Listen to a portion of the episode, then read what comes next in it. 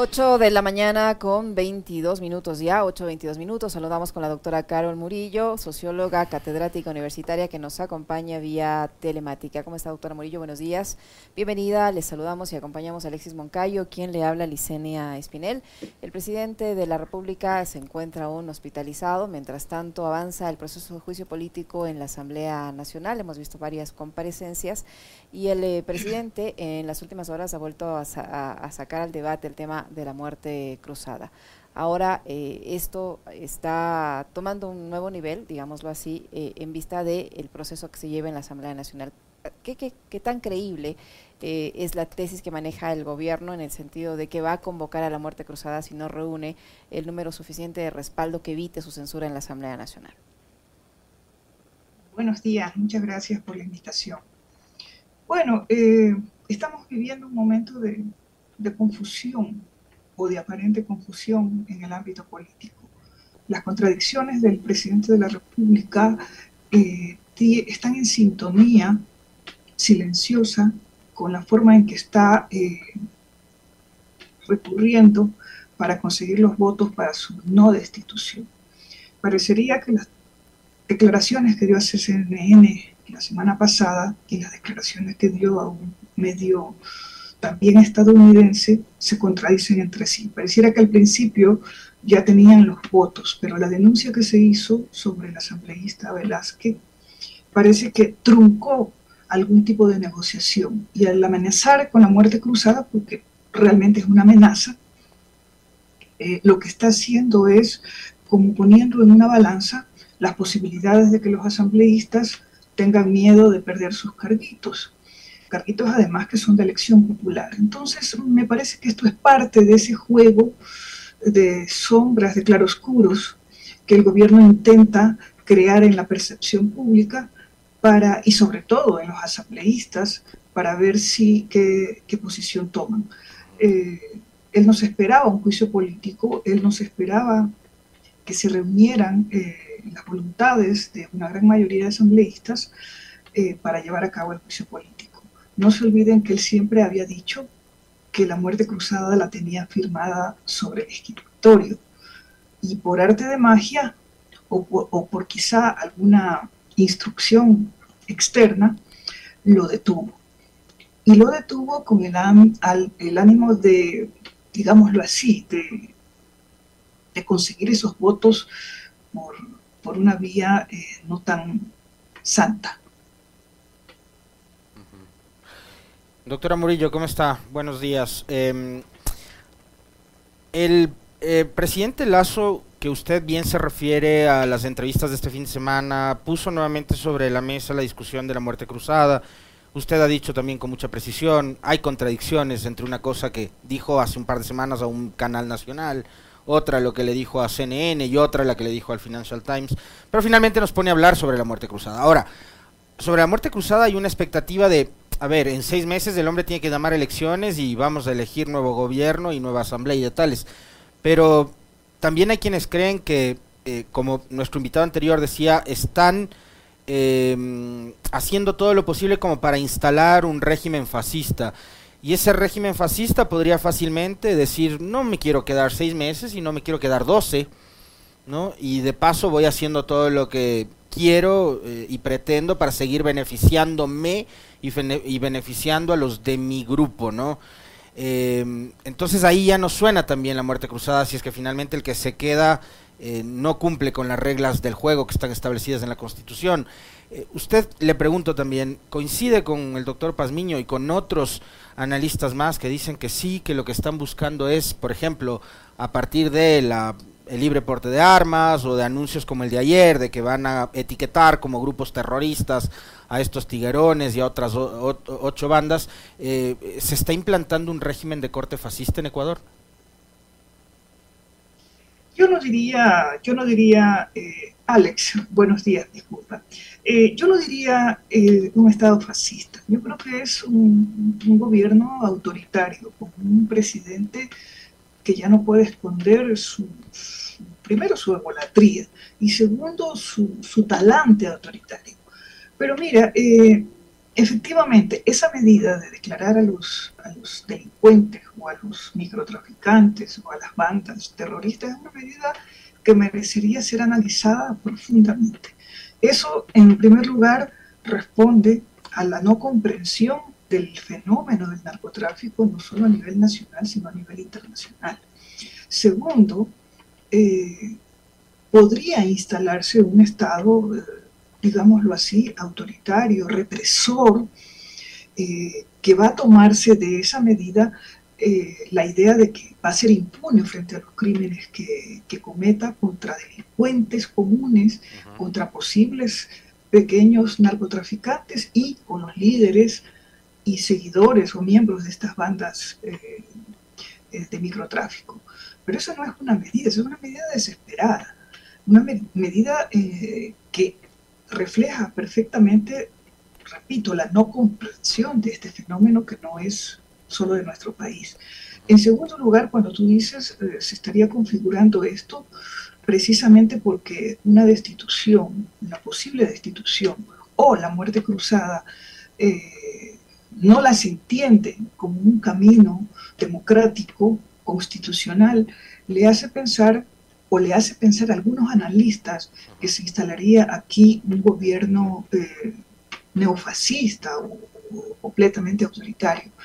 Pero fíjate tú que eh, la decisión de la muerte cruzada no depende solo de él.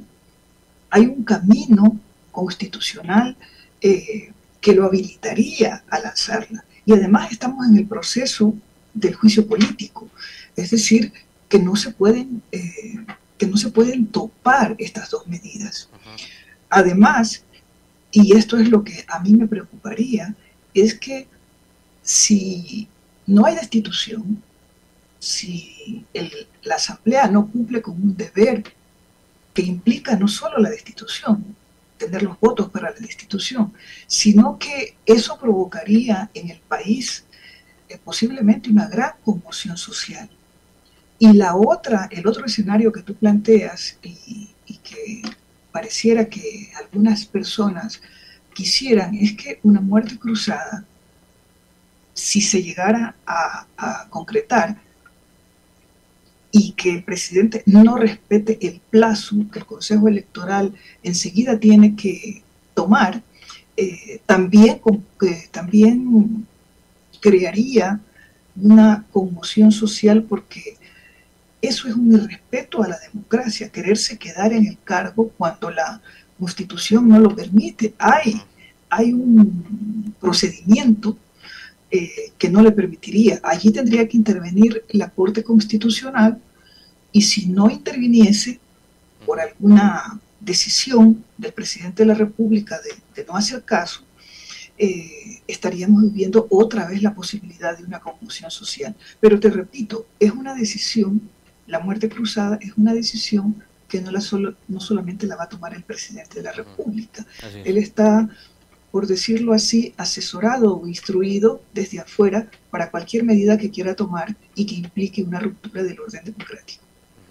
Doctora Morillo, eh, desde el punto de vista comunicacional, el gobierno ha tenido algunos aciertos en el sentido de desviar la atención de los ecuatorianos sobre cosas eh, o sobre temas bastante importantes, porque de allí podríamos conocer la verdad del mismo entramado de corrupción que le está llevando al presidente de la República este proceso de interpelación en la Asamblea. Y me refiero a la muerte del señor Cherres. Todos estamos discutiendo ahora del porte de armas, discutiendo del mismo juicio político, pero nos hemos olvidado de cómo murió el señor, las características que tuvo ese crimen, los nexos que tenía él, que conocidos eh, por todos eh, eh, en el círculo más cercano, pero que devela una relación aparente de la mafia con la política y de eso ya nadie habla. ¿Ha sido efectivo en eso el gobierno, cree usted, desde el punto de vista comunicacional, para distraer la atención y que nadie hable de, este tema que lo salpica a él y a su entorno cercano? tal como ha planteado la, la pregunta Licenia, podríamos decir que es exitoso pero no solo es el gobierno, los medios de comunicación privados, comerciales que están a su servicio, también crean esa, esa percepción generalizada en la opinión pública. Eh, el gobierno tiene éxito eh, montando eh, y priorizando temas en la agenda de la comunicación pública, por supuesto que tiene éxito, Pero al mismo tiempo ese éxito, al mismo tiempo ese éxito tiene que ver con que primero distrae, como, como bien se dice, pero sobre todo esconde. Entre más vemos cosas que no tienen que ver con, las, con, lo que verdaderamente le importa a la ciudadanía, porque toda decisión política, eh, política y económica del presidente tiene que ver con la ciudadanía, para bien o para mal, para beneficiarla o para perjudicarla. En el caso del señor Lazo, para perjudicar a la mayoría de la población. Entonces, la política de comunicación desvía la atención. Es decir, quienes hacen comunicación están pensando en confundir, en, en, tontear al pueblo ecuatoriano, a quien recibe la información. Eso no es comunicación.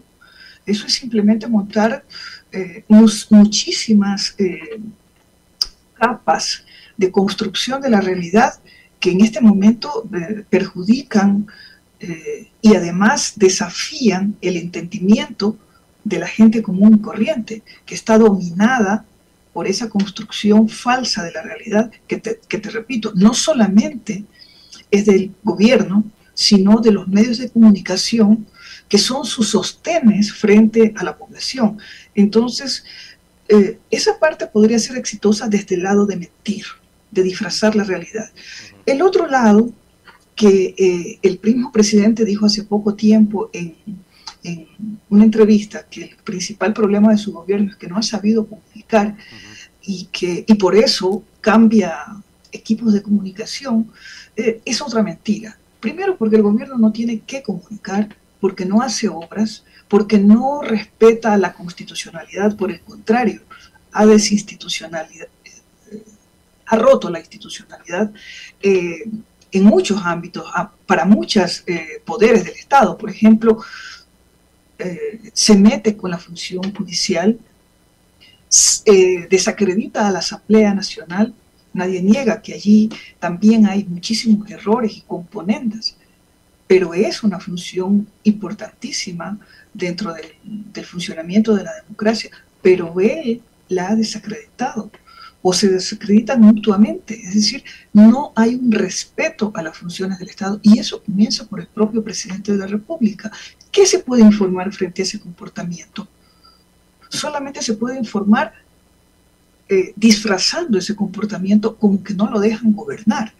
Entonces, cualquier equipo de comunicación que busque el presidente de la República para mejorar su imagen va a estar basado en la mentira o va a estar basado en tapar ciertas cosas que involucran directamente al presidente de la República y a su entorno, eh, pero no aclararle a la ciudadanía los, eh, las vías democráticas que ha tomado un sector de la Asamblea para, por ejemplo, seguir el juicio político. Ahora, como parte de esa estrategia comunicacional, eh, si se le puede llamar estrategia, pero digamos es lo que se ve, lo que muestran es, eh, digamos, la, la, permanente construcción de mentiras, eh, doctora Murillo, de, noticias falsas, de declaraciones de personajes que de, de plano además los, los, los, sacan de la oscuridad. El último en aparecer ha sido Osvaldo Hurtado, en una entrevista extensa, plagada de de errores, de mm, afirmaciones sustentadas en mentiras, ¿no? Eh, como para tratar de utilizarlo a Hurtado como un as bajo la manga para salvar a Guillermo Lazo, ¿no? Para que lo escuche por la enorme experiencia que tiene Osvaldo Hurtado en el manejo de la política y en gobiernos del corte como el de Guillermo Lazo. Recordar que Hurtado también fue el mentor de Zamil Mawad, ¿no? O sea, experiencia en provocar desastres, esos tienen. Eh, pero están ahí y tienen espacio y las mentiras que dice Hurtado se repiten eh, y viene hoy a darnos nuevamente lecciones a quienes estamos del otro lado criticando un gobierno de corte fascista, autoritario, eh, diciendo que es el gobierno que más ha combatido la inseguridad, que más ha reducido la pobreza y que mejor manejo económico le ha dado al país. Es lo último que han hecho. ¿Esa estrategia le puede servir, le puede funcionar a Lazo ahora? Absolutamente no. Es más, ni siquiera deberíamos amplificar eh, las tonterías que dice Osvaldo Hurtado. Osvaldo Hurtado es, un muerto viviente de la política del pasado. Y como bien decías, cada vez que Hurtado habla o cada vez que Hurtado está atrás de un gobierno, solo provoca desastres. Eh, él no es un referente. Yo creo que no deberíamos hablar de, de Osvaldo Hurtado. Es una pérdida de tiempo. Además, él no es una persona que genere opinión pública. La que genera opinión pública es la prensa privada y los políticos que están al servicio del gobierno. Eh, te diría un caso. Mira, cuando la posta el día de hace dos días saca el audio en el cual la señora Velázquez está negociando eh, no cualquier cosita, sino un ministerio. Tres. Tú te, tú te das cuenta. ¿Ah? Tres ministerios. Imagínate, tres ministerios. Yo simplemente le pongo a, reflexionar a nuestros oyentes y a nuestros televidentes a través de YouTube.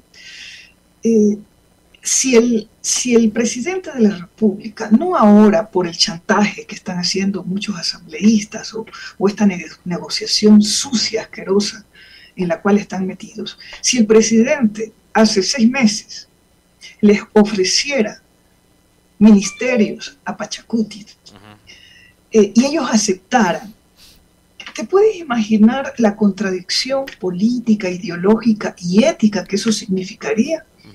El movimiento indígena, eh, el movimiento indígena, no Pachacuti, eh, y Pachacuti aceptaran esos ministerios, ya de por sí estarían compartiendo la visión neoliberal de un gobierno. Te repito, cuando se los ofrecieran por eh, gobernar pluralmente. Pero un movimiento y un partido que se dice de izquierda, que representa un espacio social muy importante y relegado en la sociedad ecuatoriana desde hace siglos, aceptar es una vergüenza.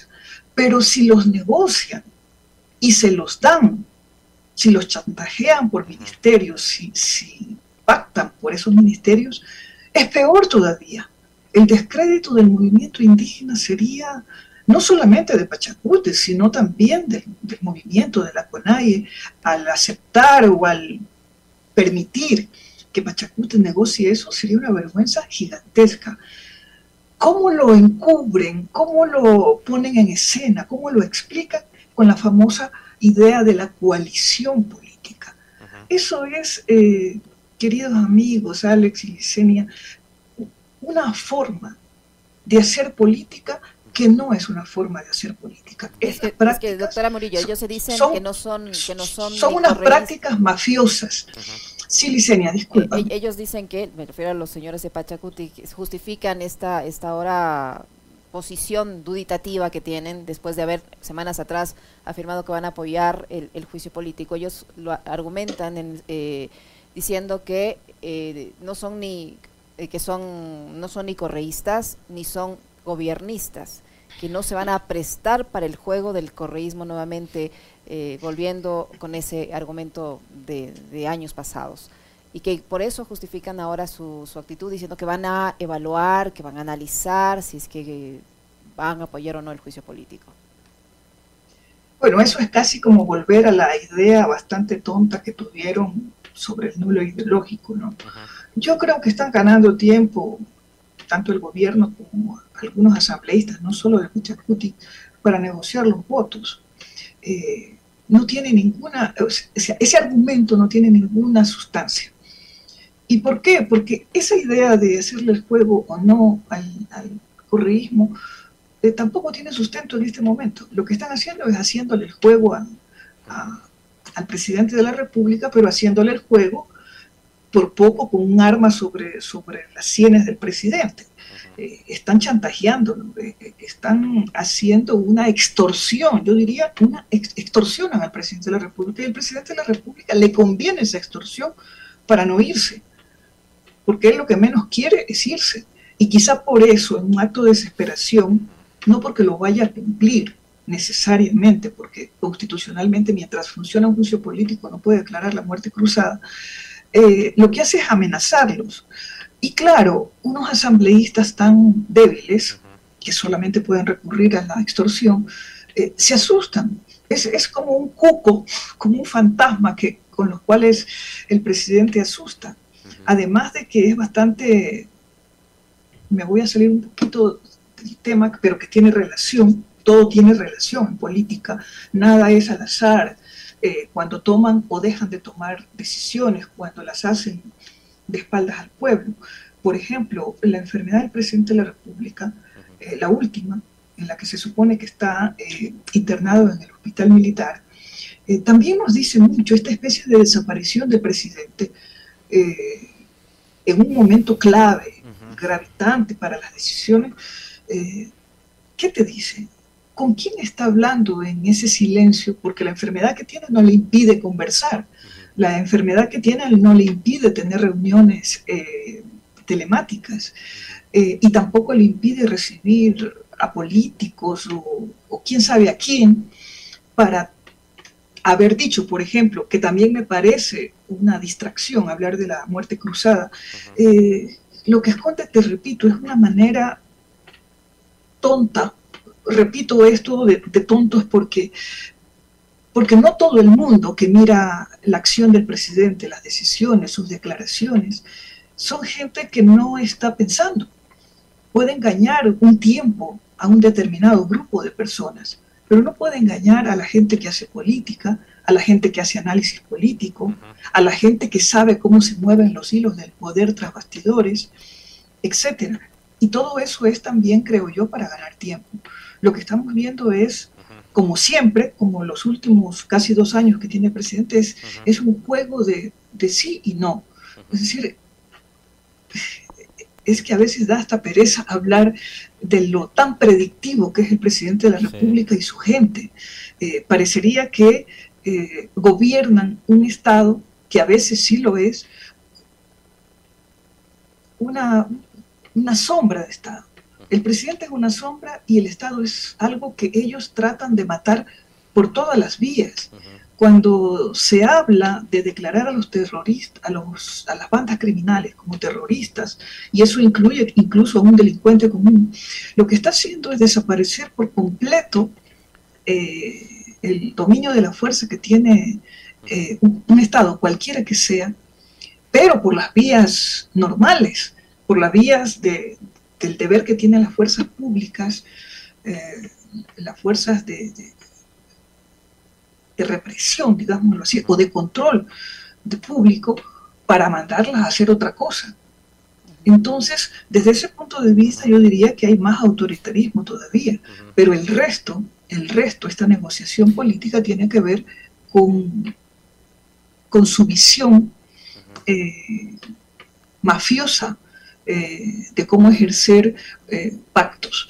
Porque no está mal hacer pactos, pero está mal la forma en que lo hace, está mal la extorsión y está mal sobre todo que tenga una contraparte como Pachacuti en este caso, como la izquierda democrática en otro caso, para mantenerse en el poder. Y mantenerse en el poder implica, repito, la posibilidad de que haya una movilización social gigantesca. Parece que ellos eh, le apuestan a todo yo espero en lo personal que no lleguen a esa medida. No lleguen a esa medida porque ya no estamos en octubre del 2019, ya no estamos en junio del 2022. Eh, la, la, criminalidad, la inseguridad ha puesto en otro escenario a la misma población y al mismo gobierno. Entonces, tomar una medida de este calibre me, refiero a lo del terrorismo, mientras hay un juicio político o la sombra de una posible eh, muerte cruzada, lo que está haciendo es eh, poniendo a la población en alerta. Lo que está haciendo es una provocación.